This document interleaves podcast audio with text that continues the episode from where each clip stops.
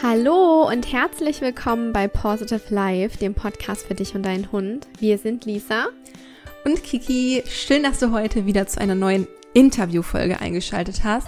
Euch hat das Interview mit Christina Zimmer-Falke vom Schulungszentrum für Hundetrainer beim letzten Mal so toll gefallen, dass wir dachten, die Tina, die holen wir uns noch ein zweites Mal in den Podcast. Und heute möchten wir mit ihr nämlich über das Thema Hundepsychologie sprechen. Derzeit absolvieren Lisi und ich bei Zima und Falke ja beide die Ausbildung zum Hundeverhaltensberater und machen dort auch noch die Ausbildung zum Coach für mentale Aromatherapie für Hunde. Und wir lieben es halt einfach, ja. Wissen aufzusaugen und uns weiterzubilden, zumal es mittlerweile auch echt es hat ja, glaube ich, mal mit dem Hundetrainer angefangen, Lisi, oder? Ja, genau. Mittlerweile gibt es halt echt ein großes Ausbildungsangebot und wir haben schon wieder den, den zwei weitere Ausbildungen auf dem Schirm, die wir da gerne noch machen, weil wir einfach so zufrieden sind und da Jörg, also Tinas Mann und auch Geschäftspartner, und Tina Wissen einfach unfassbar gut und verständlich vermitteln können, ähm, wie wir halt selbst in unseren Seminaren und vor Ort halt einfach erleben durften, lassen wir Tina heute nicht nur für uns, sondern auch für euch alle Fragen und Antworten beantworten. Genau, und uns persönlich interessiert es ja immer sehr, warum Hunde überhaupt welches Verhalten zeigen und vor allem, was die Ursache für ihr Verhalten ist. Und ihr wisst, wir arbeiten nie rein symptomatisch, sondern gehen immer ganzheitlich und nachhaltig vor. Und daher ist es hier einfach auch super wichtig zu wissen, wie Hunde eigentlich lernen. Und wie Hunde lernen ist ein super spannendes Thema. Es gibt Phasen, in welchen unser Hund einfach nicht lernen kann, weil zum Beispiel Stress das Lernen im Gehirn blockiert. Wie Hunde tatsächlich lernen, wie wir selbst lernen, sie besser zu verstehen. All das erfährst du im heutigen Interview. Und wir wünschen dir jetzt ganz viel Spaß. Viel Spaß. Zuhören.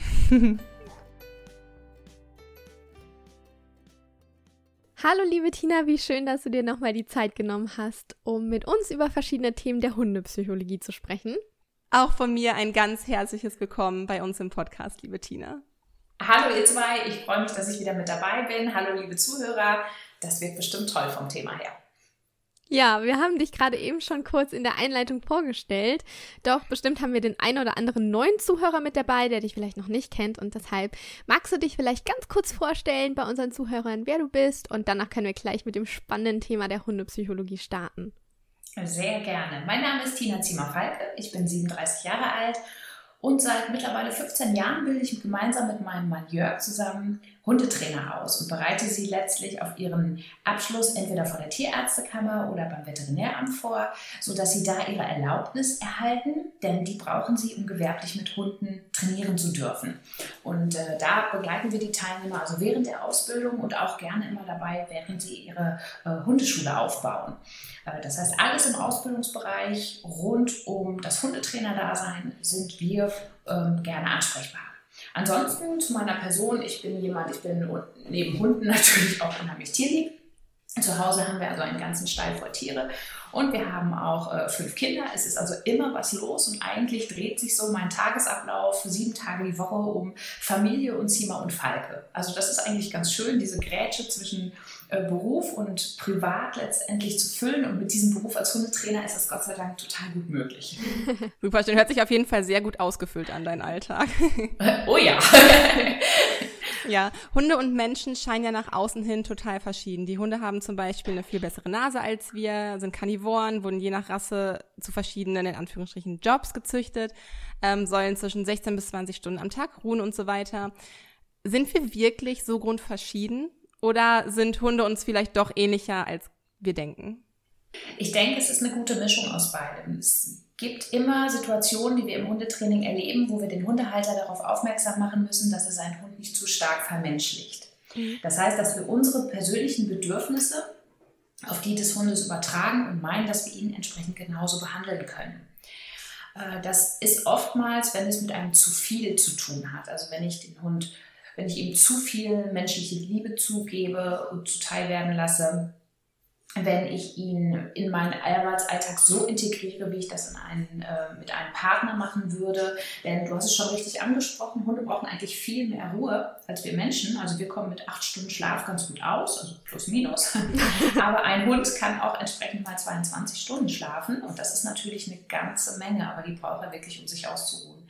Und wenn man dieses Maß natürlich übertreibt, und den Hund quasi in gewissen Formen vermenschlicht, entweder als Partnerersatz oder im Aktivismus, dann kann es natürlich äh, für den Hund auch schwierig werden, denn er kommt ja aus unserem Gefüge nicht raus. Und da liegt der eine Teil unserer Aufgabe, aufzupassen, dass die Balance einfach gehalten wird.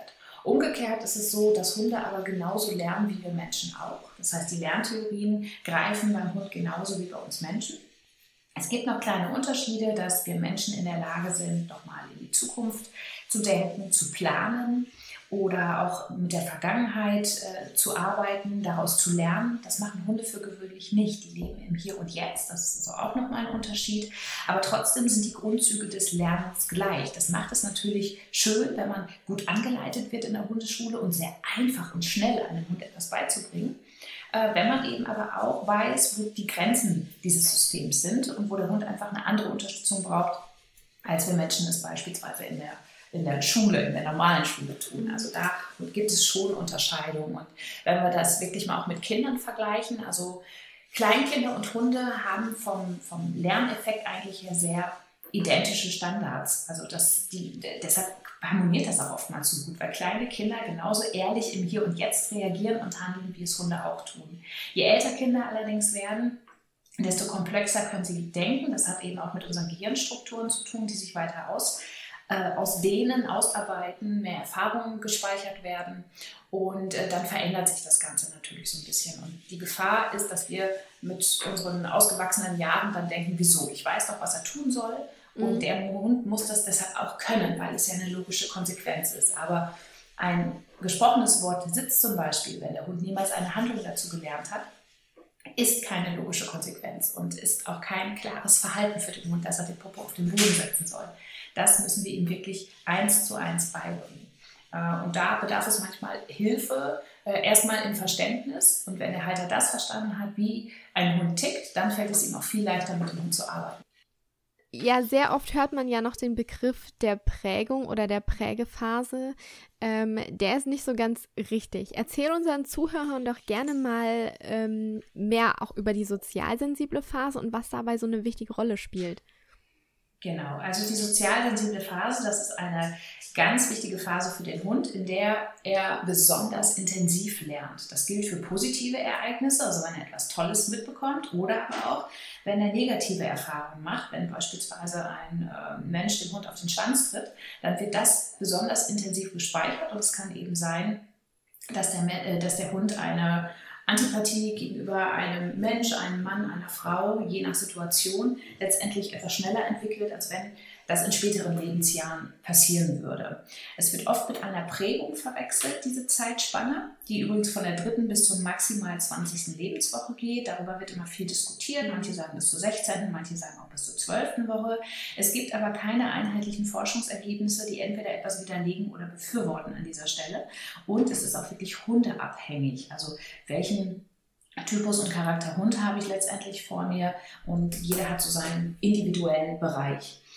Und die Prägung, die gibt es auch beim Hund, die spielt für uns aber gar nicht so eine große Rolle, weil die eigentlich zu einem Zeitpunkt auch stattfindet, wo der Hund letztendlich noch sehr jung ist und noch gar nicht bei dem neuen Halter ist. Mhm.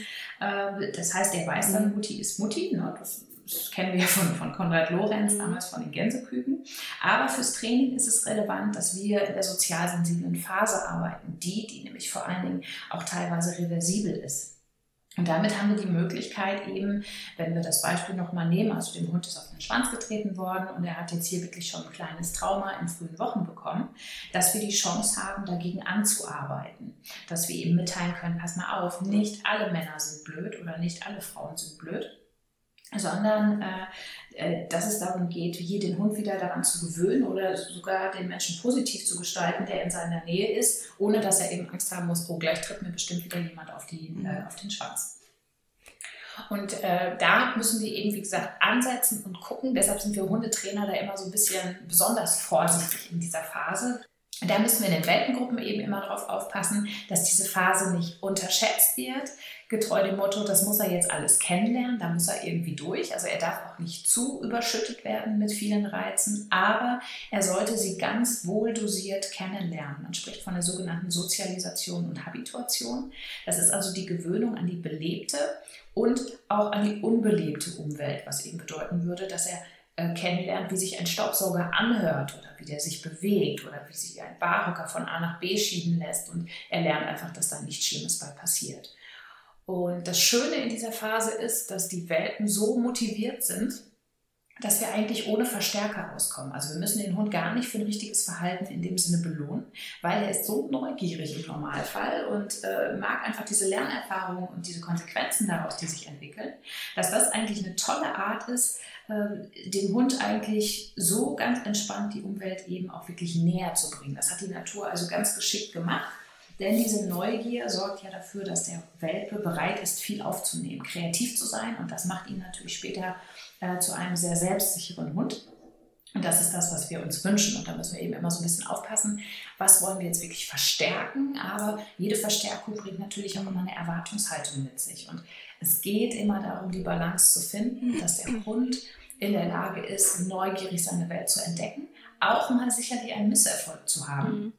Darüber ist natürlich auch ein Frustrationstraining da. Er, kann ja nicht immer alles das tun, wozu er Lust hat. Mal muss er abwarten und solche Sachen.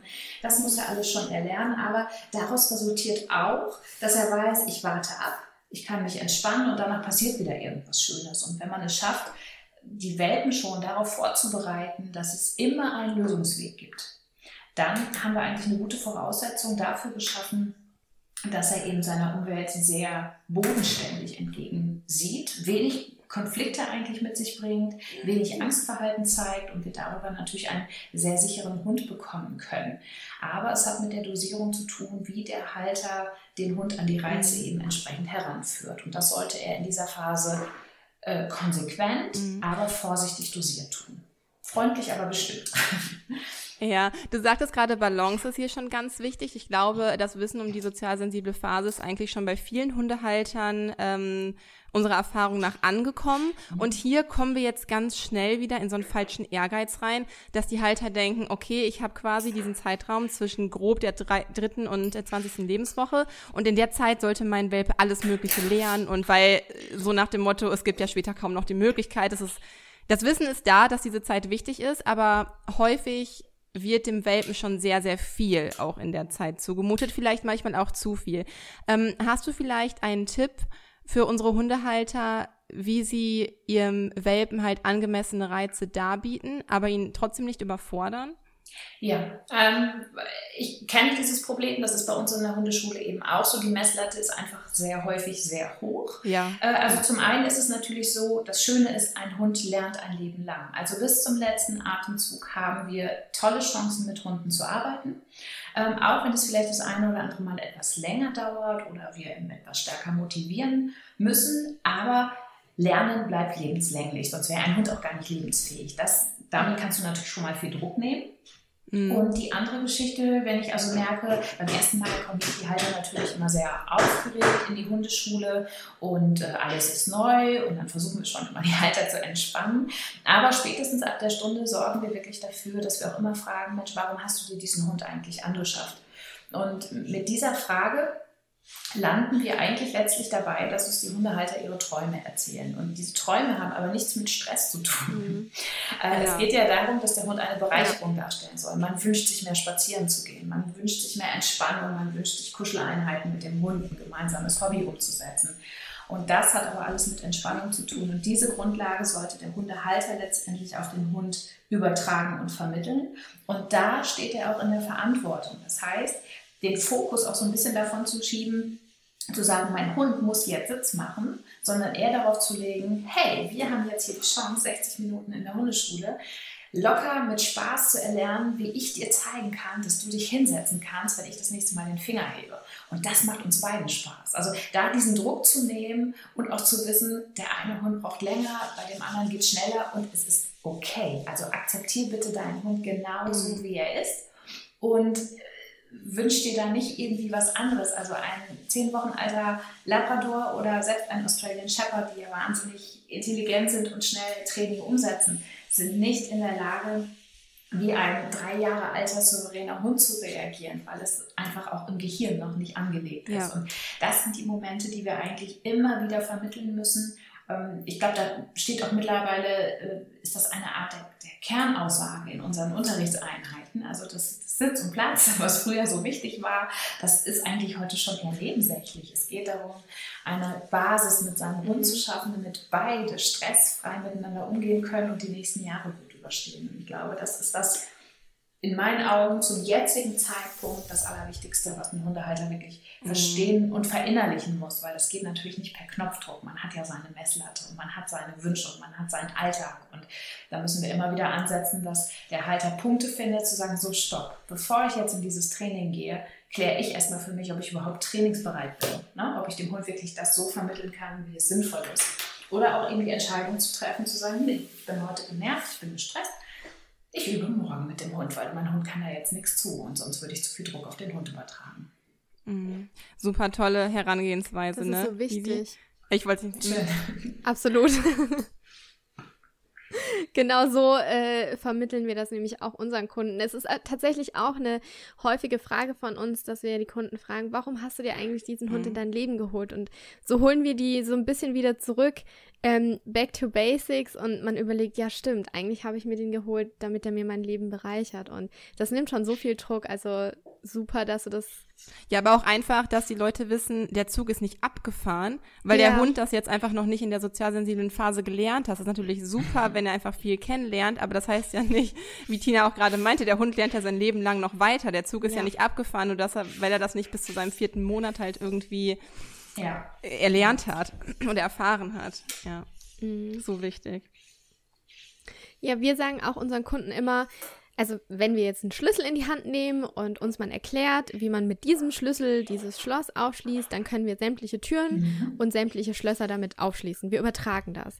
Und bei Hunden ist das ja so ein bisschen anders. Sie benötigen verschiedene Schlüssel und Schlösser, um zu verstehen, dass es immer dieselbe Handlung ist. Also es ist ja, äh, wir, wir generalisieren ja Verhalten. Aber warum ist dem so? Warum benötigen Hunde verschiedene Schlüssel und verschiedene Schlösser. genau. Warum ist da so viel Werkzeugkasten? genau. Also es geht äh, letztendlich darum, dass Hunde kontextbezogen lernen. Ja. Äh, das ist äh, zum Beispiel auch ein Unterschied zu uns Menschen. Wir schaffen es zu generalisieren. Also wenn wir etwas gelernt haben, wie zum Beispiel eine Fernbedienung funktioniert, dann können wir diese Fernbedienung bei uns im Wohnzimmer benutzen aber auch äh, vielleicht eine Woche später im Hotel, wenn man mhm. da einen Film gucken möchte. Und vielleicht hat die auch noch andere Farben und ein bisschen andere Knöpfe, aber wir kriegen das hin. Äh, und bei Hunden ist das nicht ganz so leicht. Also Hunde lernen kontextbezogen und wenn ich äh, also einem Hund das Sitz beibringe und ich trainiere das immer in meinem Wohnzimmer und da habe ich einen eckigen Teppich liegen, der jetzt eigentlich gar nicht zur Übung gehört. Aber der Halter trainiert immer an derselben Stelle dann wird sich der Hund, weil der ja die Logik des Sitzes nicht versteht, der weiß ja nicht, was steckt hinter dieser Übung, der weiß aber irgendwann, wann bekommt er ein Leckerchen. Und das Leckerchen bekommt er, wenn der Popo auf diesem eckigen Teppich ist. Und Frauchen hebt auch den Finger und auch das kann sich der Hund äh, merken. Aber es wird sich alles drumherum letztendlich noch gut mit eingespeichert. Und er sagt jetzt, bevor ich was falsch mache, mache ich doch das, was ich kann. Und wenn er eben für diese Situation und für diese Position im Wohnzimmer ein Leckerchen bekommt, ist das goldrichtig. Aber wir müssen schnell dafür sorgen, dass der Hund eben das Sitz auch im Garten umsetzt. Weil hier haben wir das Problem, da fehlt der Teppich. Ne? Oder vielleicht einfach auch die räumliche Aufteilung des Wohnzimmers, weil das ist ja ein völlig anderer Kontext. Und jetzt muss der Hund erstmal auf die Idee kommen, nur auf diesen Fingerzeig als auch vielleicht auf das gesprochene Wort Sitz zu reagieren und dass wirklich nur das wichtig ist und äh, dass dies eben auch sinnvoll ist, umzusetzen in anderen verschiedenen Kontexten. Also er muss durch die Erfahrung lernen, dass ein Sitz immer ein Leckerchen oder eine, eine Verstärkung letztendlich erstmal mit sich gibt, auch wenn er in einem anderen Kontext ist. Weil äh, es gibt so eine beliebte Frage, die ich immer ganz gerne stelle, will der Hund nicht oder kann der Hund nicht? Viele Hundehalter gehen davon aus, der will nicht, weil sie das Sitz ja so gut im Wohnzimmer trainiert haben. Durch dieses Kontextproblem ist es allerdings so, dass der Hund nicht kann. Das heißt, er weiß jetzt nicht, weil er sagt jetzt, da fehlen doch jetzt noch so viele Reize für mich, als dass ich wüsste, dass ich mich jetzt wirklich hinsetzen kann. Das ist das, was im Gehirn passiert. Äh, und deshalb kann er es auch wirklich nicht umsetzen. Und deshalb ist diese Generalisierung so wichtig. Äh, und da müssen Hundehalter immer so ein bisschen aufpassen, denn man trainiert das Sitz ganz gerne immer in reizarmer Umgebung. Mhm. Weil die Erfolgsquote bei 100% liegt. Der Hund hat ja gar nichts anderes zu tun. Es ist Reizabend im Wohnzimmer, der Hund setzt es um und er kriegt ein Leckerchen. Der wird nach dem zweiten Mal verstanden haben, super, das lohnt sich, das zeige ich hier öfters. Aber äh, draußen lauert natürlich die Gefahr nicht nur, dass wir da keinen Teppich haben, sondern wir ganz viele unterschiedliche Reize, also auch olfaktorische, das heißt auch über den Geruch nimmt der Hund extrem viel auf. Und da kann so eine läufige Hündin, die vielleicht einen Tag vorher hergelaufen ist, schon mal zu Verwirrung führen. Lernt der Hund das jetzt nicht und äh, setzt der Halter das eben auch nicht konsequent um, dass der Hund sich trotzdem hinsetzen muss, hat der Hund wieder eins schnell gelernt, nämlich drin soll ich Sitz machen, draußen muss ich es nicht machen, weil die Konsequenz des Halters fehlt. Also das wird so ein Teufelskreis, der sich aufbaut. Erst kann er es nicht, weil ihm das nicht beigebracht wurde. Und wenn er dann aber feststellt, dass der Halter aufgibt, weil der einfach demotiviert ist, weil es der Hund eben nicht macht und seine 100%-Quote wie im Wohnzimmer eben nicht aufgehalten oder aufrechterhalten wird, dann ist es eben so, dass der Hund da letztendlich zwei verschiedene Kontexte mit in Verbindung bringt und sich eben auch nicht hinsetzen wird. Und je höher die ablenkenden Reize sind, desto unwahrscheinlicher wird es sein, dass der Hund hört. Und das ist natürlich genau das Paradoxe, weil genau da sollte er hören. Das Sitz im Wohnzimmer, das können wir eigentlich vernachlässigen. Das ist uns ja egal, ob er das jetzt macht oder nicht macht. Aber wenn fünf andere Hunde freilaufend auf 50 Metern sind, dann ist es schon sinnvoll, wenn ich nicht will, dass sie miteinander spielen, dass mein Hund sich absetzen lässt äh, und ich ihn anleihen könnte zum Beispiel. Mhm. Lass uns gerne einmal beim Lernverhalten von Hunden bleiben. Ja. Es gibt ja verschiedene Formen, wie Hunde lernen können. Kannst du einmal genauer darauf eingehen, was hat es mit dem sozialen Lernen oder auch mit dem Imitationslernen auf sich? Ja, also das sind im Moment viele äh, Begriffe, die natürlich auch aufkommen, äh, die auch oftmals miteinander vermischt werden. Also mhm. es gibt äh, verschiedene, es gibt ein sogenanntes Modelllernen. Und das wird auch zum Beispiel Lernen am Modell oder Nachahmungsmodell, Imitationslernen oder soziale Lerntheorie auch genannt, soziales Lernen. Und ähm, da muss man einfach so ein bisschen gucken, denn diese Begriffe meinen eigentlich schon ziemlich identisch viele Sachen. Also von Imitationslernen sprechen wir eigentlich immer, wenn ein Hund ähm, eine Situation beobachtet. So. Und daraus, da, da, passiert ja was mit ihm. Also er stellt ja fest, wenn er zum Beispiel einen anderen Hund beobachtet, der Sitz macht und ein Leckerchen bekommt, dann wird er feststellen, aha, da ist ein primärer Verstärker, das macht Sinn. Ich glaube, ich setze mich auch mal hin und gucke mal, ob ich auch einen Keks bekomme. Also das ist ein sehr leichtes Lernen und dadurch, dass diese, diese äh, Handlung einfach nachgemacht wird, findet jetzt im ersten Schritt auch erstmal gar keine große Verknüpfungsform statt, sondern der Hund mhm. probiert sich auf, äh, aus. Und das unterteilt man nochmal in vier Bereiche. Also es gibt also einen Aufmerksamkeitsprozess. Der Hund muss also zugucken. Er beobachtet das Modell. Dann gibt es einen Behaltensprozess. Er muss sich ja merken, was da passiert ist und was letztendlich bei dem anderen zum Erfolg geführt hat. Und es gibt einen Reproduktionsprozess. Äh, das heißt, er macht es nach. Ja? Und jetzt ist das für ihn Allerwichtigste das, das vierte ist dann ein Verstärkungs- oder ein Motivationsprozess. Mhm. Äh, da kriegt er dann was dafür. Und daraus, das, dann sind wir aber schon wieder auch in einem Bereich, der hinterher natürlich auch wieder konditioniert wird, also wo der Hund lernt, aha, hier gibt es letztendlich Erfolge, äh, die vorhanden sind. Ich kriege da was für, es lohnt sich, das zu reproduzieren. Gut, dass ich es behalten habe. Also diese Kette geht dann auch wieder so ein bisschen, ein bisschen zurück, die wird dann eben äh, gefestigt. Und äh, da gibt es eben auch wieder verschiedene Unterformen. Also auch Model Rival haben wir, indem man ganz bewusst auch mit einem Konkurrenten arbeitet, also der eigene Hundehalter mit einem fremden Hund und fordert eine Übung ab und der Hund macht es dann der eigene Hund umso schneller nach weil das kann er sich ja nicht bieten lassen letztendlich, dass der Konkurrent jetzt hier ähm, letztendlich das Leckerchen bekommt. Also da gibt es ganz viele tolle Unterformen. Ich glaube, wir müssen nur mal mit den Begrifflichkeiten aufpassen, denn äh, man guckt oftmals aus der Sozialpädagogik auch und äh, aus der Psychologie. In der Sozialpädagogik sagt man eben auch, dass es der Erwerb der sogenannten sozialen Kompetenzen ist. Also auch im Alltag, das muss nicht immer eine fertige Übung sein, die einfach gemacht wird. Ne? Wenn der Hund lernt, eine Rolle zu machen, dann ist das nett, aber es hat natürlich nichts mit sozialen Kompetenzen an der Stelle zu tun, die ihn jetzt äh, im Leben wirklich weiterbringen würden. Äh, das wäre eben der Bereich. In, Im Sinne der Psychologie ist es eben das Lernen am Modell, dieses Imitationslernen, dieses Nachmachen. Äh, und da das kann man natürlich über verschiedene Wege verstärken. Dann sind wir wieder in den Konditionierungsprozessen. Also ihr merkt, es mischt sich alles auch wieder. Und vor allen Dingen, sobald ich auch Wiederholung im Spiel habe, ähm, geht es natürlich auch los, dass ich äh, wieder in den Konditionierungsprozessen bin und andere Lernformen natürlich auch immer mit reingreifen. Also das ist immer wichtig zu wissen. Es gibt nicht diese eine gesonderte Lernform. Das kann einmalig am Anfang sein, wo der Hund sich ausprobiert und etwas sieht. Aber das ist letztendlich so, dass immer viele Lernformen ineinander greifen. Also man kann ja zum Beispiel auch die klassische Konditionierung und die instrumentelle Konditionierung können wir auch so im Alltag gar nicht mehr wirklich voneinander trennen. Ne? Das, ja. ist, das greift alles ineinander. Das fiel mir so schwierig in der Theorie und dann in der Praxis so, hä, aber aber da vermischt ja. sich das doch. Ja, ich kann da so lange nicht mit Absolut, absolut. Es sind ähm, unheimlich viele Regelkreise. In jeder Sekunde greifen die ein. Und das Interessante ist einfach, dass jeder Organismus unterschiedlich reagiert, weil ähm, einmal ist man gut ausgeschlafen, einmal ist man satt, einmal hat man eine hohe Motivation, etwas zu zeigen, etwas nachzumachen, dann hat man wieder gar keine Lust dazu. Und spannend ist einfach der Ist-Zustand. Und wir gucken ja als Hundetrainer mal von der umgekehrten Seite. Das heißt, in den meisten Fällen ja erst einmal, warum klappt ein Verhalten gerade nicht.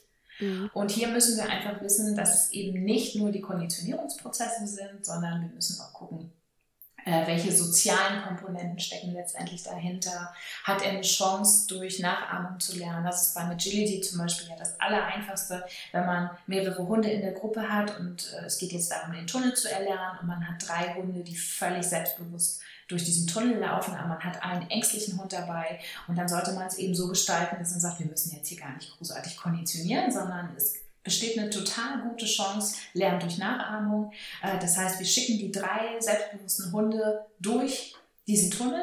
Die werden hinterher nochmal bewusst verstärkt und der ängstliche Hund darf zugucken und sieht, hey, es laufen vorne drei Hunde rein, es kommen hinten drei Hunde raus und da gibt es ein Leckerchen.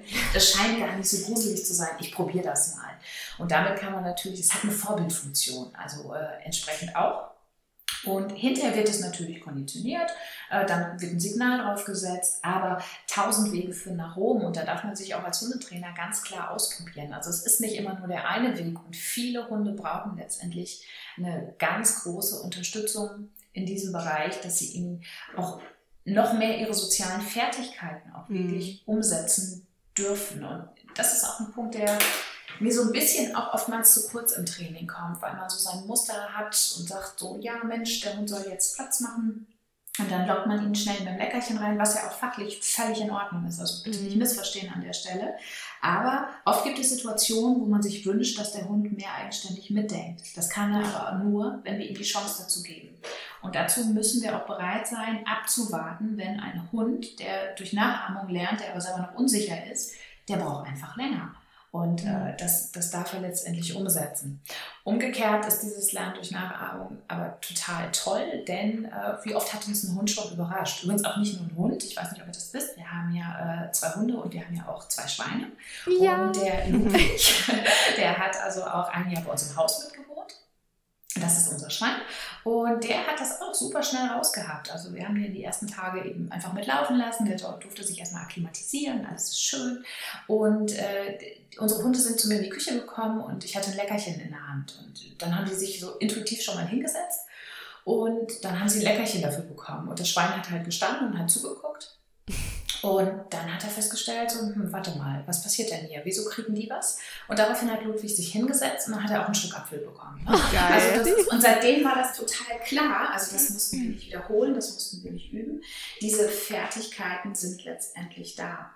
Äh, und das bringen wie gesagt, Hunde letztendlich mit, andere Tiere bringen es genauso mit, Menschen bringen es mit. Und das sind so diese, ja, also wir legen so wenig den Fokus darauf, aber es passiert mhm. so viel in unserem Alltag, äh, wo wir eigentlich das mehr fördern sollten oder einfach mal die Anerkennung geben sollten und zu sagen, hey, toll, wie du diesen kleinen Konflikt jetzt gelöst hast. Das muss ja nichts Großes sein, aber dass wir einfach so ein bisschen wieder wacher dafür werden, ja. ne? dass es eben mehr als Sitzplatz und äh, leg dich ist. Ja, mhm. ich liebe ja einfach solche Geschichten. Ich finde das so lustig und einfach so ja interessant und das zeigt einfach, oh, lass uns einfach mal ein bisschen natürlicher wieder mit unseren Hunden sein. Ich meine, wie lernen wir, sich mal einfach mal so zu hinterfragen? So, wir lernen ja auch nicht nur durch einfach abgearbeitetes Training so ungefähr, sondern auch Richtig. so viel, indem wir uns auch andere angucken. Wie machen andere das? Und ah, das ist einfach, ich liebe das ja. immer, solche Geschichten zeigen es einfach so gut.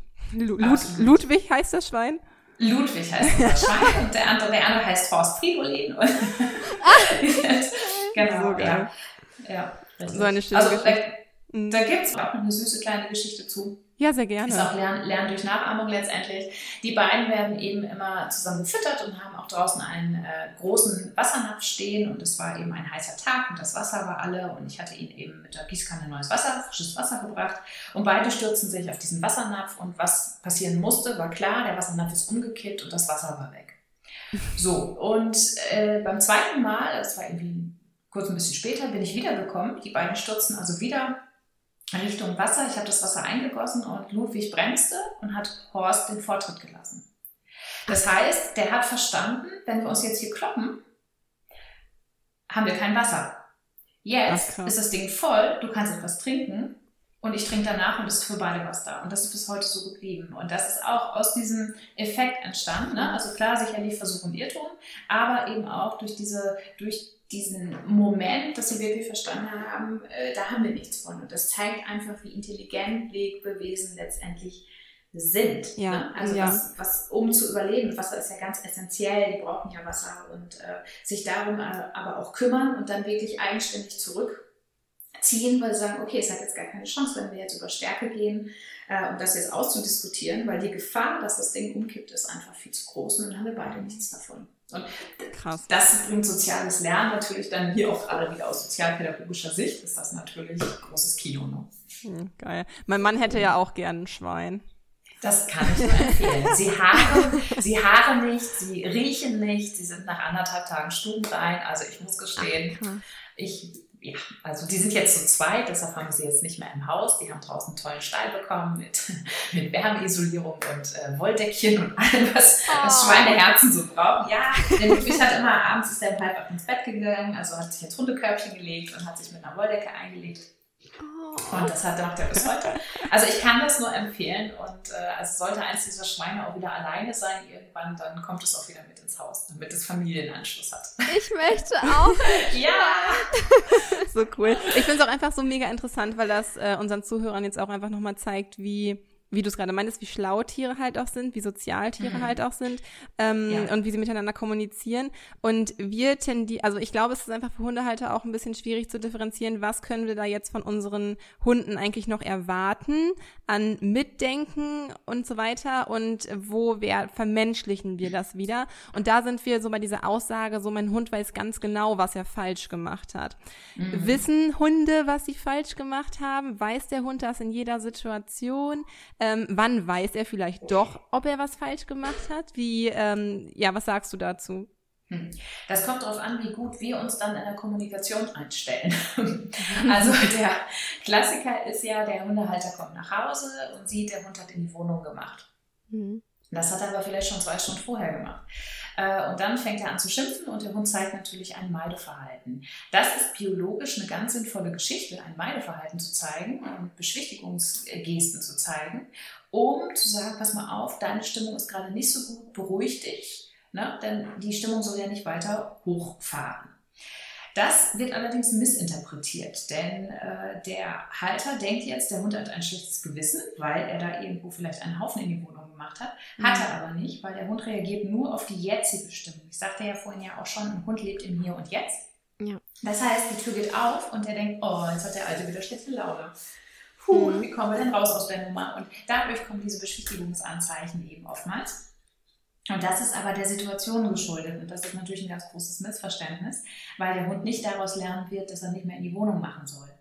Äh, hier müssen wir also völlig andere Wege letztendlich einschlagen. Und äh, die Situation, dass ein Hund immer das nachvollziehen kann, was wir gerade meinen, oder dass er das eben entweder absichtlich macht oder nicht oder ein schlechtes Gewissen hat und so weiter. Das hat immer so ein bisschen damit zu tun, in welcher Lebenssituation sind wir eigentlich. Also wenn ich meinem Hund etwas abgewöhnen möchte, dann kann ich das sicherlich machen, aber dann muss ich natürlich auch die Gesetze der Lernmöglichkeiten und der Lerntheorien letztendlich auch wirklich beibehalten. Also wenn er sich gerade ein Kotelett klaut, aus der Pfanne und das möchte ich unterbinden. Also das ist mein Problem. Dann ist es nicht sinnvoll, ihn dafür zu bestrafen, wenn er das gerade irgendwie äh, noch restrülpsend sozusagen auf dem Wohnzimmerteppich verschweißt. äh, und also wir hatten eine Kundin, das wird wirklich original so sagen, und dann habe ich es ihm weggenommen. Und das war aber eine reine Genugtuung für die Frau. Der Hund hat aber keinen Lerneffekt gehabt, mhm. dass äh, der Hund jetzt nicht mehr ein Kotelett äh, nehmen soll. Der hat nur gelernt, pass auf, du kannst jetzt das Kotelett klauen, aber beim nächsten Mal legst du dich nicht auf den Teppich, weil da, das ist der Kontext, wo Frauchen sich aufregt, ja. sondern ich verstecke mich letztendlich bei ihr unterm Bett, was er dann auch getan hat, was natürlich noch ekeliger war. oh aber äh, wo wir wieder daran erkennen können, wie Hunde lernen, im Hier und Jetzt mhm. in dieser Situation. Und ein wichtiger Aspekt, der noch dazu kommt, ist also nicht nur, dass wir wenn wir unserem Hund etwas vermitteln wollen, dies situativ und kontextbezogen machen sollten, sondern auch äh, letztendlich in der Art angemessen, die ein Hund verstehen kann. Und alle technischen Geräte, alle Gegenstände, die wir hier so im Haus haben, die man so überall hat, die sind für den Hund absolut unnatürlich. Da ist sein Gehirn überhaupt nicht drauf eingestellt. Mhm. Und da stehe ich als Hundehalter in der Verantwortung, ihm letztendlich irgendwas, äh, also auch erklären zu müssen, ihm beibringen zu müssen, damit überhaupt ein Verständnis kommt. Ich kann nicht davon ausgehen, Ne, junge Welpen sind das beste Beispiel. Man kriegt einen jungen Welpen und der stellt erstmal die ganze Bude auf den Kopf. Also ist ja nichts aufgeräumter als eine Welpenwohnung in den meisten Fällen, weil man gelernt hat, man muss alles wegräumen, mhm. damit der kleine Welpe nicht dran rumknabbert. Aber darüber macht er seine Erfahrungen. Also auch dieses Knabbern. Ja, eine Runde Stressabbau, bisschen Langeweile und und und. Aber auch ein Erlernen von, oh Mensch, lohnt sich eigentlich nicht wirklich. Ja. Äh, kann man so lassen, dann wird der Hund vielleicht je nach Motivation oder späterer Demotivation, äh, es von alleine lassen, weil er dann kein Interesse mehr hat, weil sich die Schwerpunkte einfach verändern. Oder es kann natürlich damit hin, äh, darauf hinauslaufen, dass der Hundehalter eben diesen Schuh dann eben wegnimmt, sich ein bisschen aufregt und dann ist es letztendlich über eine Strafe, über die er das äh, entsprechend lernt. Aber was wichtig ist, dass der Hundehalter in der Verantwortung ist zu überlegen, kann der Hund das jetzt eigentlich selbst entscheiden? Äh, bei selbstbelohnendem Verhalten wird er das nicht tun. Also wenn ich jetzt so ein bisschen auf antiautoritäre Erziehung eingehe, insofern, dass ich im Garten stehe und mein Hund buddelt gerade wild die mit liebevoll eingepflanzten Rosen wieder aus, dann ist es so, dass ich sagen kann, der Hund wird nicht von alleine, indem ich das wegignoriere, äh, aufhören, weil der wird sagen, wieso? Ich kann es machen, ich habe eine Dopaminausschüttung, das ist großartig, das macht total Spaß hier und du stehst daneben und es scheint okay zu sein. Ne? Also so denkt ein Hund, der ist da relativ leicht gestrickt. Macht das Verhalten für mich Sinn oder macht es eben entsprechend keinen Sinn? Und das ist mhm. großartig und wir denken eben einfach meistens sehr kompliziert. Und äh, wir stecken aber nichtsdestotrotz in der Verantwortung. Also wenn wir sehen, dass ein Hund auf einen Trecker zuläuft, also auch ein Trecker ist eine menschliche Erfindung und kein natürliches, keine natürliche Umgebung. Das heißt, ein Hund hat niemals wirklich jetzt gelernt, äh, dass ein Trecker gefährlich sein könnte für ihn. Und da stehen wir in der Verantwortung zu sagen, hey, Hase, komm zurück. Ne? Also hier sollte der Rückruf funktionieren, weil sonst kann ich den Hund in Zukunft nicht freilaufen lassen, wenn ich Gefahr laufe, dass er wirklich vor einen Trecker rennt oder eben über die Straße rennt oder einfach Gefahren äh, ausgesetzt wird, die er selbst als Hund nicht greifen kann, weil es einfach total künstliche Erfindungen aus seiner Sicht letztendlich sind. Ne? Mhm. Und die kann er eben, da kann er das Risiko nicht einschätzen. Und da stehen wir in der Verantwortung. Da müssen wir für unseren Hund reagieren. Mhm. Ich spreche immer ganz gern davon, dass wir so die Leitplanken äh, mitbringen. Die müssen manchmal etwas breiter gesteckt sein, äh, gesteckt sein, aber manchmal eben auch etwas kürzer und enger gesteckt. Und ähm, da müssen wir aber ja, unterm Strich die ganze Zeit, wo unser Hund bei uns lebt, letztendlich aufmerksam sein, mhm. ne? damit eben nichts passiert. Du hast jetzt gerade schon einmal die anti-autoritäre Erziehungsform angesprochen. Ja. Und ähm, das ist ein Thema, wo ich gerade noch mal gerne einhaken möchte. Und zwar ähm, ganz lustig, ich war gestern Abend auf einer Grillparty und man unterhält sich ja als Hundemensch einfach auch gerne mit anderen Hundemenschen und dann fiel halt in einem Gespräch irgendwann äh, so ein Kommentar wie, ja, der Hund, der ist einfach so ein richtiges Alpha-Tier, ne? den muss man halt einfach machen lassen und es gibt ja auch Hundetrainer, die tatsächlich ähm, das Hundetraining darauf abzielen, je nach der Position, die der Hund angeblich im Normalfall im Rudel hätte, würde er in einem Rudel wohnen oder wenn man es mal mit den äh, erleben oder würde man das mal mit Wölfen vergleichen, ähm, ich habe es damals ganz ganz damals tatsächlich auch noch so gelernt, dass es quasi diesen allmächt dieses allmächtige Alpha-Tier im Rudel gibt.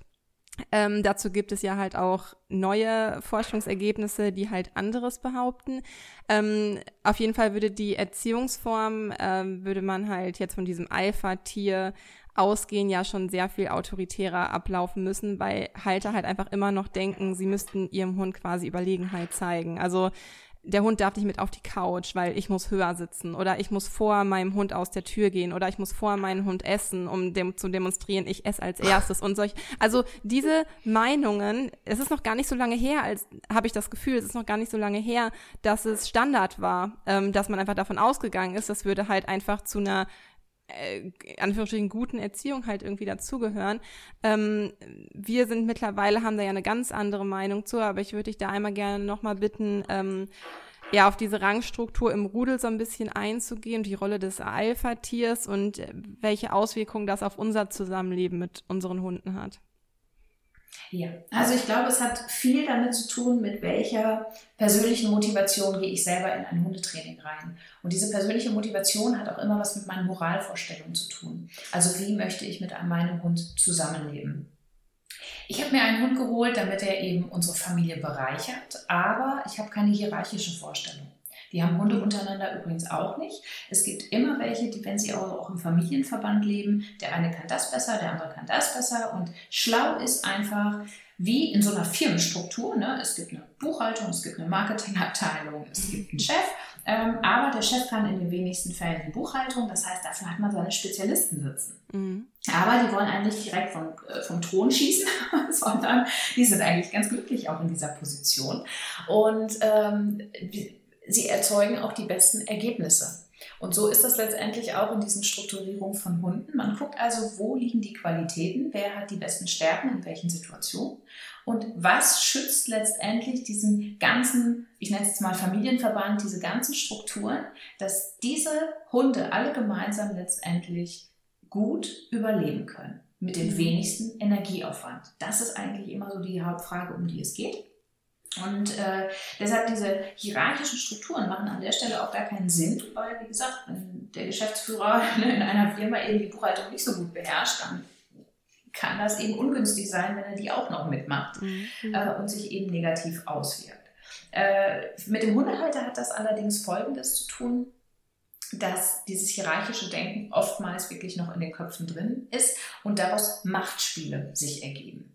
Und Machtspiele sind für einen modernen Familienhund, aber eigentlich überhaupt nicht das, was er sich wünscht. Also es kommt auch kein Hund auf die, auf die Welt und sagt, ab jetzt regiere ich, ich bin jetzt König Ludwig, sondern es geht eigentlich darum, dass sie wissen wollen, welche Position haben sie in der Familie. Und mit mhm. Position meine ich jetzt gar nicht Nummer 1, 2, 3, 4, also überhaupt nicht hierarchisch gedacht, sondern habe ich ein sicheres Körbchen, habe ich jemanden, der auf mich aufpasst, Mhm. Wer gibt mir Sicherheit? Wenn mir keiner Sicherheit geben kann, was muss ich jetzt selbst einbringen, damit ich sicher bleibe? Mhm. Diese Fragen sind viel interessanter. Wenn wir uns jetzt eine vierköpfige Familie vorstellen, die einen Hund bekommen hat, ist jetzt völlig egal, wie alt der Hund ist, aber die takten sich jetzt ein, die haben jetzt einen Alltag. Und die Frau beispielsweise, die arbeitet sehr viel mit dem Hund, sie trainiert mit dem Hund, sie gibt ihm was zu fressen, sie äh, ist letztendlich diejenige, die eigentlich so diese, diese Leitplanke wieder ist, ne? also dem Hund den Weg vorgibt, an dem er sich orientieren kann. Bedeutet das für den Hund unterm Strich?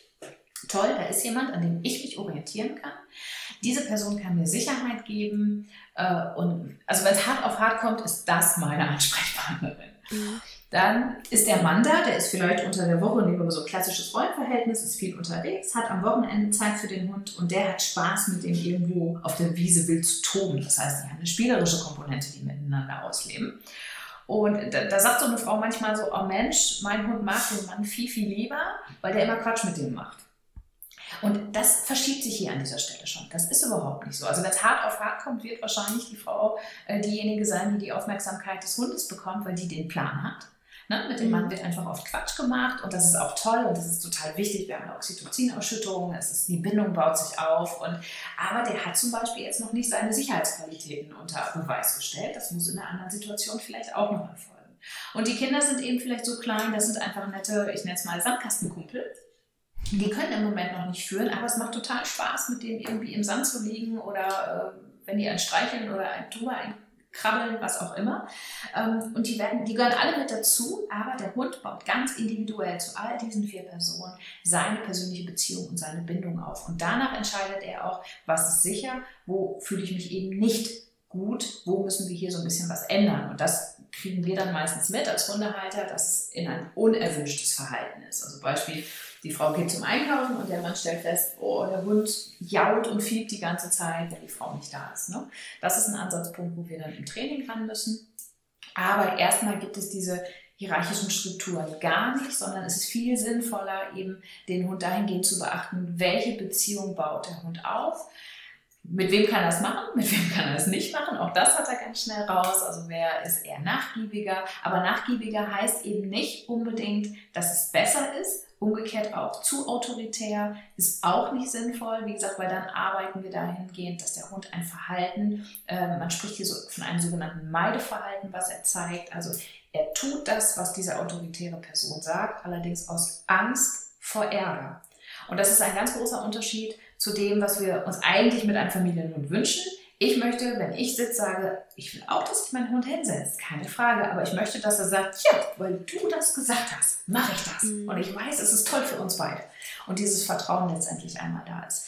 Und das sind so diese größten Unterschiede in diesen Strukturen, in diesen Moralvorstellungen, die wir Menschen mit ins Hundetraining bringen. Und ich gebe dir völlig recht, wir haben bis heute noch eine völlig große Bandbreite von bis, also wirklich von anti-autoritär bis hin zu ganz autoritär. Mhm und äh, es kommt hier ganz viel auch auf den Hund an, wie man mit ihm arbeitet und das zeigt sich schon in den allerkleinsten Nuancen. Also ich habe damals eine, eine Bracke gehabt, also einen Jagdhund und mir war es einfach wichtig, dass die freilaufen kann und mit der bin ich zum Beispiel auch äh, so verblieben, dass ich das Sitz wirklich intensivst mit ihr trainiert habe. Die musste also den, wenn ich Sitz gesagt habe, wollte ich, dass sie auch auf 50 Metern Sitz gemacht hat, ohne zurückzukommen, ohne mit der Wimper zu zucken. Das haben wir durch ganz viele Wiederholungen, aber ganz klar im positiven Bereich natürlich alles aufgebaut. Aber ich musste wirklich gut mit der arbeiten, bevor das funktioniert hat. Mhm. Jetzt habe ich eine Bernardiner Hündin. Na, wie gesagt, wenn da irgendwie ein Reh aus dem Busch springt, dann sagt die, das war aber ganz schön schnell. Also Lichtgeschwindigkeit und das war es an Reaktion. Das heißt, hier ist es mir nicht wichtig, weil dieser Hund hat gar kein Interesse von mir wegzulaufen. Die kriege ich mit einer Hand im schlimmsten Fall gegriffen. Ähm, und da muss ich jetzt, da gucke ich nicht nach, dass wenn ich sitze, sage, der Popo sofort auf dem Boden ist, was ich bei der anderen Hündin gemacht habe, weil hier einfach ein anderes Gefahrenpotenzial von ausging. Ähm, und bei meiner jetzigen Hündin muss ich es einfach nicht machen. Wer weiß, was beim nächsten Hund wieder passieren wird. Ne? Also da muss man eben diese Bedürfnisse einfach achten. Aber unterm Strich sind beide Hunde mit dieser Übung super glücklich gewesen und sie haben sich in beiden Fällen gerne für mich hingesetzt. Aber eben auch völlig ohne Macht, sondern wirklich, weil ich die Beziehung wahrgenommen habe, in der sie zu mir stehen und ich auch die Beziehung gefördert habe, die ich von ihnen wollte. Ich möchte, dass sie zur Familie gehören und ich möchte respektvoll mit Familienmitgliedern umgehen. Mhm. mhm. Mega schön. Ähm, du hattest vorhin angesprochen, ähm, um nochmal darauf zurückzukommen, du fragst die Leute immer, wenn der Hund ein Verhalten nicht ausführt, kann er nicht oder will er nicht? Und ähm, da lag es ja, also wir haben ja über kontextabhängiges Lernen gesprochen, aber es ist ja auch in einigen Fällen so, dass Stress das Lernen im Gehirn blockiert. Es gibt ja Situationen, in denen unsere Hunde wirklich nicht lernen können, dann das Verhalten auch nicht ausführen können, weil sie zu großen Stress erfahren. Ähm, für, für uns wäre es jetzt interessant zu wissen, was genau blockiert da im Gehirn und wie können wir unseren Hund da einfach unterstützen. Genau. Also es gibt verschiedene Situationen, die natürlich blockieren. Es gibt verschiedene Außenreize, die auf den Hund einwirken. Aber irgendwann sagt eben der Körper von innen, und das machen unsere Hormone, ganz klar, so, jetzt ist Ende im Gelände, ich kann nicht mehr. Mhm. Das Interessante ist, also jeder hat so, ich hatte vorhin ja schon von Balance gesprochen, also ich stelle mir das immer so visuell vor, da ist der Hund in so einer Blase drin, mhm. in so einer Wolke und in dieser, innerhalb dieser Wolke ist alles gut.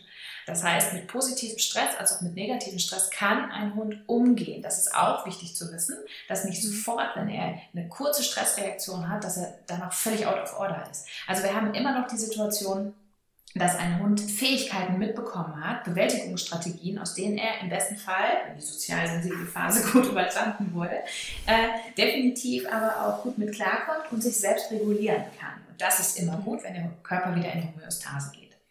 Ist es aber so, dass der Hund zu lange Stress ausgesetzt wird und eben auch keine Bewältigungsstrategien vorhanden sind, dann haben wir ein Übermaß an Stress. Hauptsächlich haben wir zwei Stresshormone, Cortisol und Adrenalin. Mhm. Adrenalin ist unser Stresshormon im Akutmoment. Du fährst mit deinem Auto über die Straße und es fällt ein Ball auf die Straße und intuitiv gehst du auf die Bremse, sofort, mhm. ohne nachzudenken. Das macht Adrenalin. Also Adrenalin macht dich handlungsfähig und wenn dir sowas passiert, hast du dieses Bild ja wie ein Foto auch sofort eingespeichert. Also da passieren eben auch im Gehirn Speichermomente, weil es wird dich vor solchen Situationen in Zukunft schützen. Adrenalin hat eine kurze Halbwertszeit. Du merkst also danach, huch, der Puls schlägt, es ist alles sehr aufregend, aber nach ein paar Sekunden ist es auch wieder vorbei. Das ist auch gar nicht so das Problem. Was das Problem ist, ist unser Cortisolspiegel, wenn er zu lange letztendlich beansprucht wird. Cortisol ist das Hormon für den längeren, langfristigen Stress.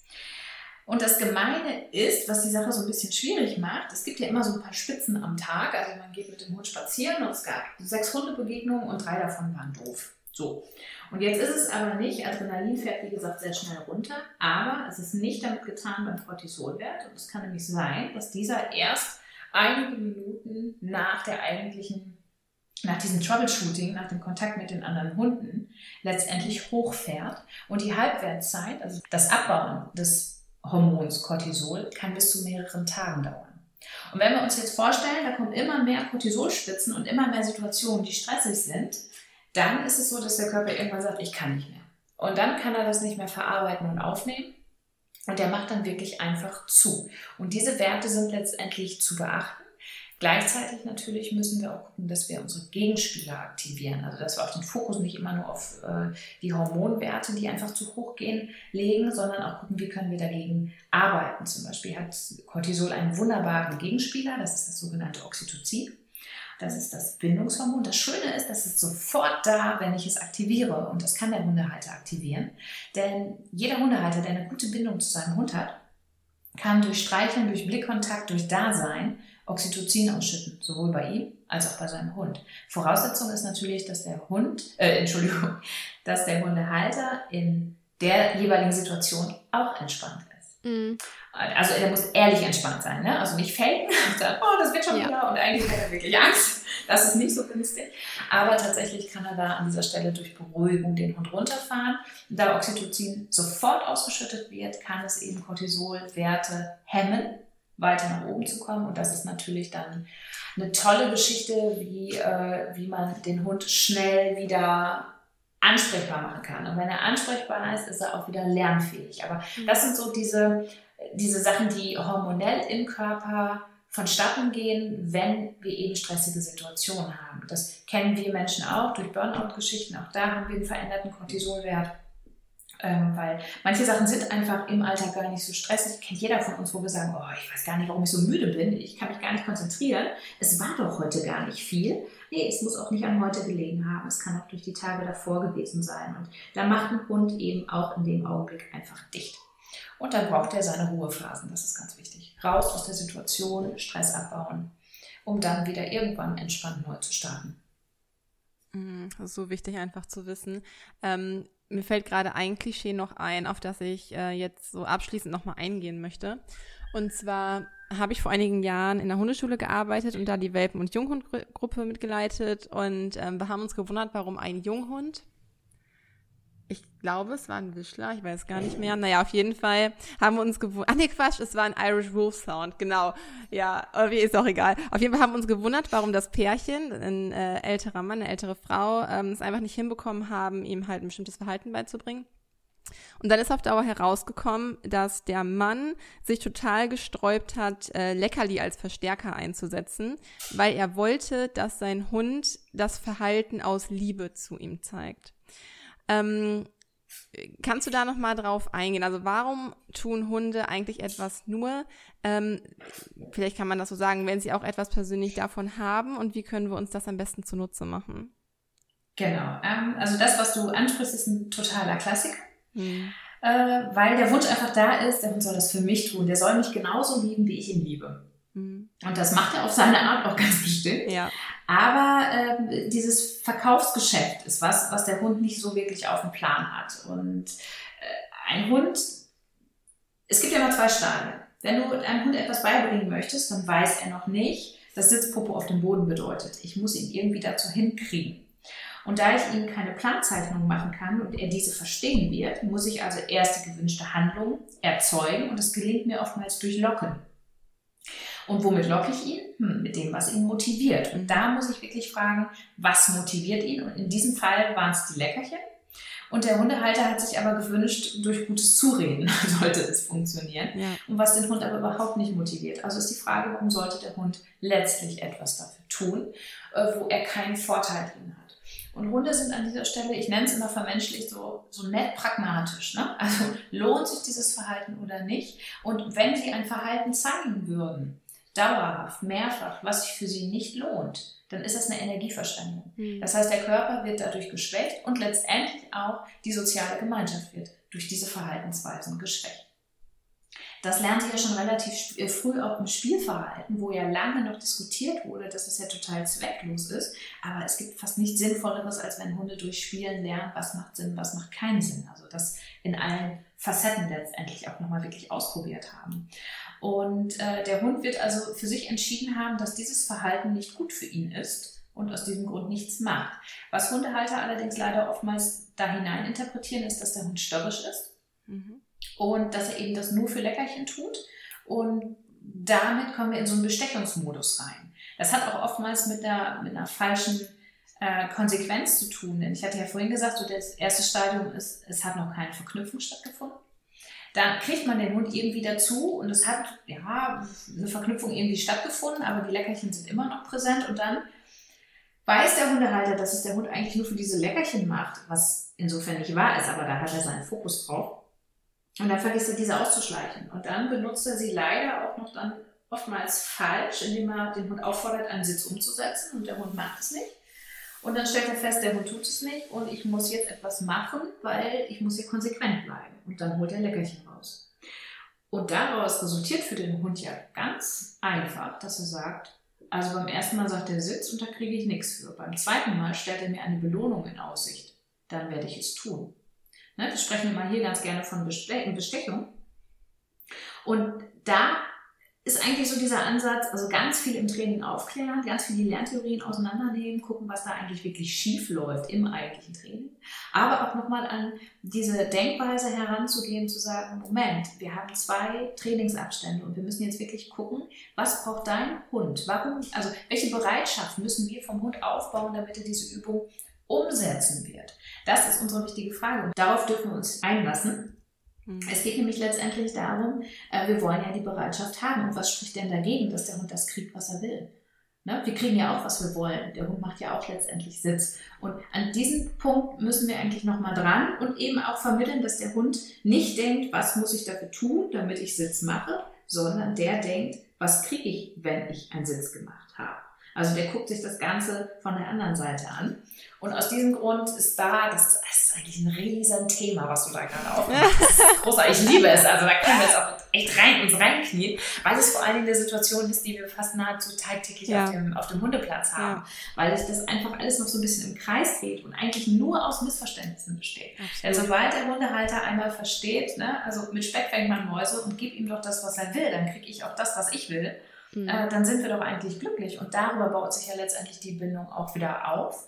Und fest versprochen, Leckerchen kann man ausschleichen. Es ist sowieso viel nachhaltiger, ein Hund durch Berührung und durch äh, letztendlich Bestätigung, auch verbale Bestätigung zu loben und zu unterstützen, als durch Leckerchen. Also er hat ja nicht ganz unrecht, dass der Hund nicht die nächsten 15 Jahre für jedes Sitz mit dem Keks belohnt werden ja. muss.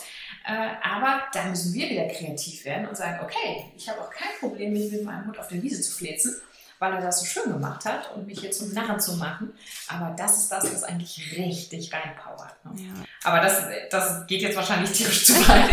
also das ist jetzt Aber es ist so wichtig, da wenigstens ja. einmal ähm, grob einzusteigen, weil es halt einfach eines der Standard ja. Missverständnisse ist in der Kommunikation zwischen uns und unseren Absolut. Hunden. Deshalb hast du vielleicht darüber hinaus noch ein Tipp, um halt einfach besser an der Kommunikation äh, zwischen Mensch und Hund zu arbeiten, vielleicht das Ausdrucksverhalten besser zu verstehen, ein bisschen weiter noch in das ganze Thema der Hundepsychologie einzusteigen.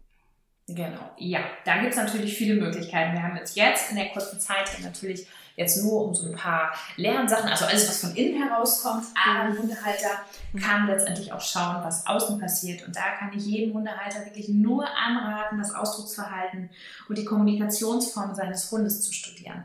Äh, man kann also so viel erkennen. Selbst wenn der Hund schläft, zeigt er das in so vielen Facetten. Ähm, und um seinen Hund lesen zu können, es gibt Möglichkeiten zu erkennen, ist er jetzt in neutraler Stimmung, ist er jetzt ängstlich, ist er jetzt selbstbewusst. Das wird heutzutage immer noch sehr, sehr viel äh, verwechselt auch, was wiederum Konflikte mit sich bringt.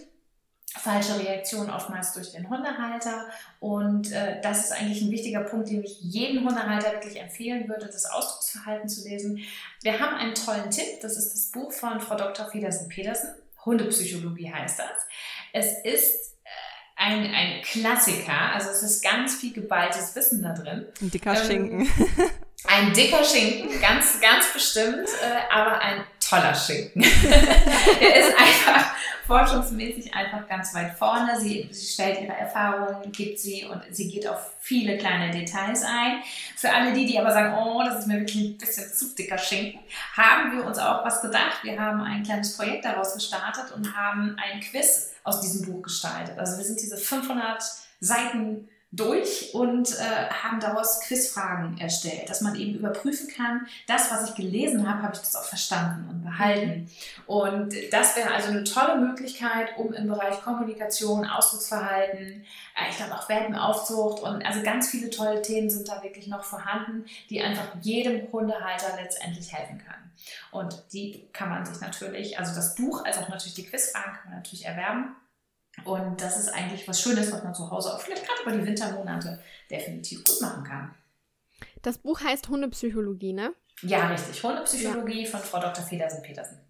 Okay, und ähm, du hast ja auch ein kleines Goodie für unsere Zuhörer mitgebracht. Ich habe ein kleines Goodie mitgebracht, genau. Genau. Und das ist einmal, dass wir drei von diesen wundervollen Hundepsychologie-Büchern gemeinsam mit euch verlosen dürfen. Richtig, das werden wir tun. Das dürft ihr und da freuen wir uns auch schon drauf, wenn viele von euch mitmachen und es haben wollen und dann hauen wir die Bücher raus. Genau. So machen so wir. Bist begierig ich, wir gehen da gleich nochmal da näher drauf ein ja. und ihr findet auch alles weitere zum Gewinnspiel in den Show Notes und auch in der Verschriftlichung unserer Podcast-Folge. Also schaut da auf jeden Fall vorbei, es lohnt sich. So, ja, so wissbegierig wie wir unsere Follower kennen, äh, wir werden da auf jeden Fall, wird auf jeden Fall der ein oder andere an diesem Gewinnspiel teilnehmen und äh, wir können es euch wirklich nur vom Herzen empfehlen. Wir kennen das Buch natürlich auch selbst. Das ist ja quasi so eine Standardlektüre irgendwie für Hundetrainer ja. mittlerweile geworden. Und ähm, ja, schaut da super gerne mal vorbei auf dem Blog. Wir verlinken euch alles, wie Lise gesagt hat. Und ja, also falls ihr überhaupt noch aufnahmefähig seid für weitere Informationen nach diesem sehr umfangreichen Interview, also von Herzen danke, Tina, dass du heute wieder mit bei uns im Podcast warst und uns Rede ja, und Antwort gestanden hast auf so viele euch. interessante Themen, auf so viele spannende Fragen und halt auch immer noch ähm, Missverständnisse, die wir aufgedeckt haben und so weiter. Also ja. sehr, sehr viel Input in dieser Folge. Vielen, vielen Dank. Schön, dass du da warst. Von Herzen danke. Ja, ich danke euch. Es war wie immer toll mit euch. Danke. danke. Ja, wir hoffen, das Interview mit Tina hat dir gefallen. Wir finden es großartig, uns mit ihr über solch spannende Themen auszutauschen. Also nochmal vielen, vielen lieben Dank, Tina, für deine Zeit und für die ausführlichen Antworten. Und wie wir eben gerade ja schon angekündigt haben, haben wir ein kleines Goodie für dich. Ähm, so könnt ihr nämlich jetzt noch mehr über das Thema der Hundepsychologie erfahren, denn wir verlosen je ein Buch Hundepsychologie von Dorit Federsen-Petersen an drei Zuhörer. Also echt, das ist der Klassiker, wenn man einfach mal anfangen will und einsteigen will, obwohl es echt schon harte Kost ist, aber wie gesagt, ja. der Klassiker, den man unbedingt einfach mal gelesen haben sollte oder zumindest reingeschnuppert haben sollte.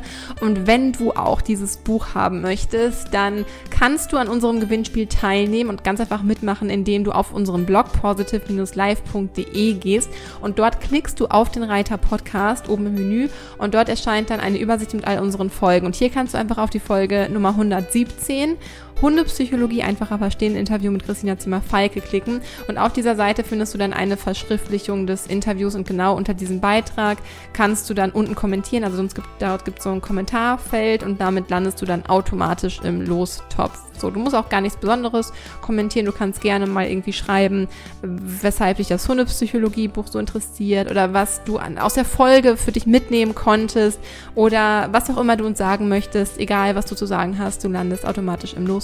Und ja, mach da unbedingt mit. Ähm, bis zum 23. Oktober 2019 hast du die Möglichkeit, an unserem Gewinnspiel eben teilzunehmen. Anschließend werden wir den Gewinner per E-Mail benachrichtigen. Wie gesagt, das Buch ist wirklich lesenswert, super ausführlich, muss in jedem Hunde, Hundebücherregal. Mhm. Wir drücken euch auf jeden Fall ganz fest die Daumen und Pfoten und wünschen euch einen wundervollen Tag, eine wundervolle Woche. Ähm, viel Glück beim Gewinnspiel und alles Liebe von uns für euch. Stay positive, deine Kiki. Und deine Lisa.